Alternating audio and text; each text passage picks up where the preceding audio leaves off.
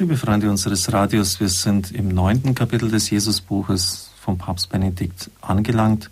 Das Petrusbekenntnis ist heute an der Reihe.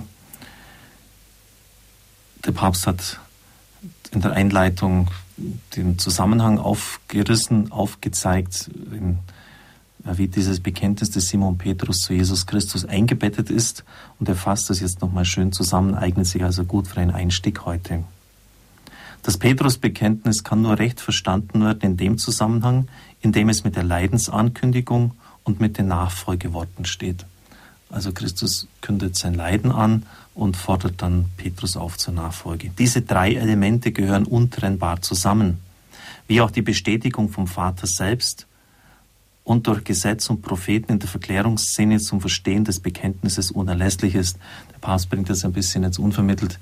Den Zusammenhang mit der Verklärungsszene hängt damit zusammen, dass er das als zweiten großen Teil im neunten Kapitel behandeln wird. Der Vater, der vom Himmel her spricht, dies ist mein geliebter Sohn, auf ihn sollt ihr hören.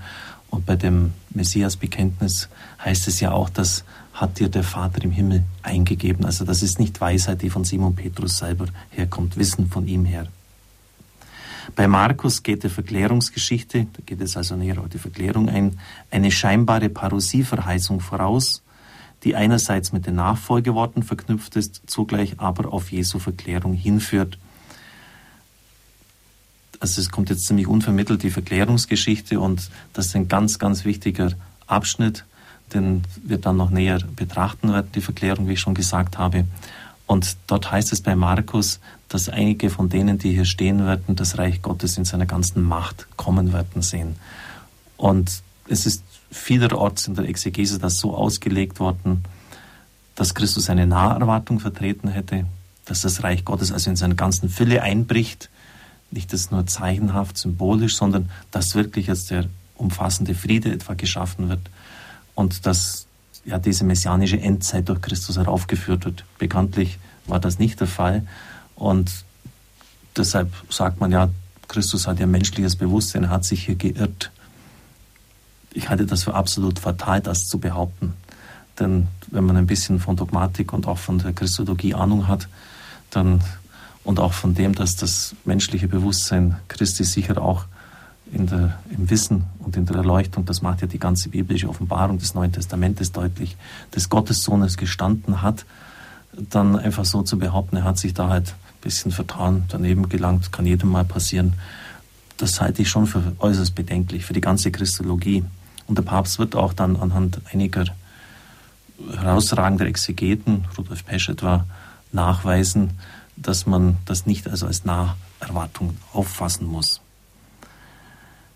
Das ist ein sehr wichtiger Teil, denn auch im Schott, in der Einleitung, und viele von Ihnen haben ihn ja, wenn sie sich auf die Heilige Messe äh, vorbereiten, wird das als Nahzeiterwartung von Christus aufgefasst.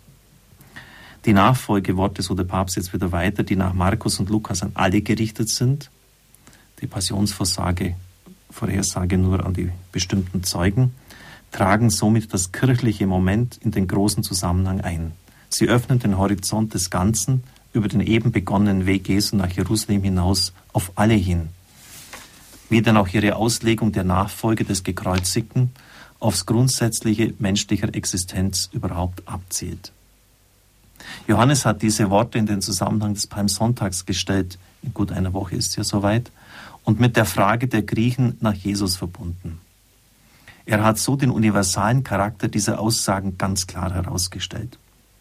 Sie sind auch hier mit dem Kreuzesgeschick Jesu verbunden, das damit aller Zufälligkeit enthoben wird und in seiner inneren Notwendigkeit erscheint. Durch das Wort vom sterbenden Weizenkorn hat er die Aussage vom sich verlieren und sich finden überdies mit dem eucharistischen Geheimnis verbunden, das bei ihm am Ende der Brotvermehrungsgeschichte steht. Wenden wir uns nun den einzelnen Stücken dieses großen Gewebes aus Ereignis und Wort zu. Matthäus und Markus benennen als Schauplatz des Ereignisses das Gebiet von Caesarea Philippi. Also jetzt ist wieder das Messiasbekenntnis gemeint. Ein von Herodes dem Großen gestiftetes Heiligtum des Pan, heute heißt es Banias. Es lag an den Quellen des Jordan. Herodes hatte diesen Ort dann zur Hauptstadt seines Regierungsgebietes bestimmt und nach Caesar Augustus und sich selbst benannt. Die Überlieferung hat die Szene an einer Stelle fixiert, an der eine überhängende Felswand über den Jordanwassern eine eindrucksvolle Veranschaulichung des Felsenwortes gibt. Markus und Lukas weisen uns auf je ihre Art sozusagen in den inneren Ort des Ereignisses ein. Markus sagt, Jesus habe seine Frage unterwegs gestellt. Es ist klar, dass der Weg, von dem er spricht, nach Jerusalem führt. Das Unterwegssein in den Dörfern bei Caesarea Philippi bedeutet den Anfang des Aufstiegs nach Jerusalem, zum Zentrum der Heilsgeschichte, zu dem Ort, an dem sich Jesu Geschick in Kreuz und Auferstehung erfüllen sollte, an dem aber auch nach diesen Ereignissen die Kirche ihren Ursprung nahm. Das Petrusbekenntnis und so die folgenden Worte Jesu stehen am Beginn dieses Weges. Nach der großen Zeit der galiläischen Verkündigung ist dies eine entscheidende Markierung. Man spricht auch vom galiläischen Frühling. Es war damals Aufbruchstimmung, man hat Jesus als Messias anerkannt, bis dann eben die Brotrede in Kapharnaum stattgefunden hat und die große Krise, die Scheidung eingesetzt hat. Der Aufbruch zum Kreuz wie der Ruf zur Entscheidung, der die Jüngerschaft nun deutlich von den bloß mithörenden, aber nicht mitgehenden Leuten unterscheidet. Sie deutlich zum Anfang der neuen Familie Jesu, der künftigen Kirche, formt. Für diese Gemeinschaft ist es charakteristisch, dass sie mit Jesus unterwegs ist. Auf welchem Weg wird gerade in diesem Zusammenhang deutlich werden. Es ist des Weiteren charakteristisch für sie, dass ihre Entscheidung zum Mitgehen auf einer Erkenntnis beruht, auf einem Kennen Jesu das ihnen zugleich eine neue Erkenntnis des Gottes, des einen Gottes schenkt, an den sie als die Israeliten glauben.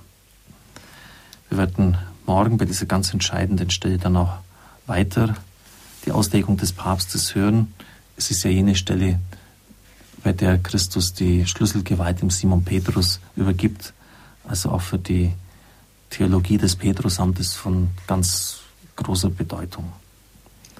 Es segne und behüte sie der mächtige und gütige Gott, der Vater, der Sohn und der Heilige Geist. Amen. Ich wünsche Ihnen einen gesegneten Tag.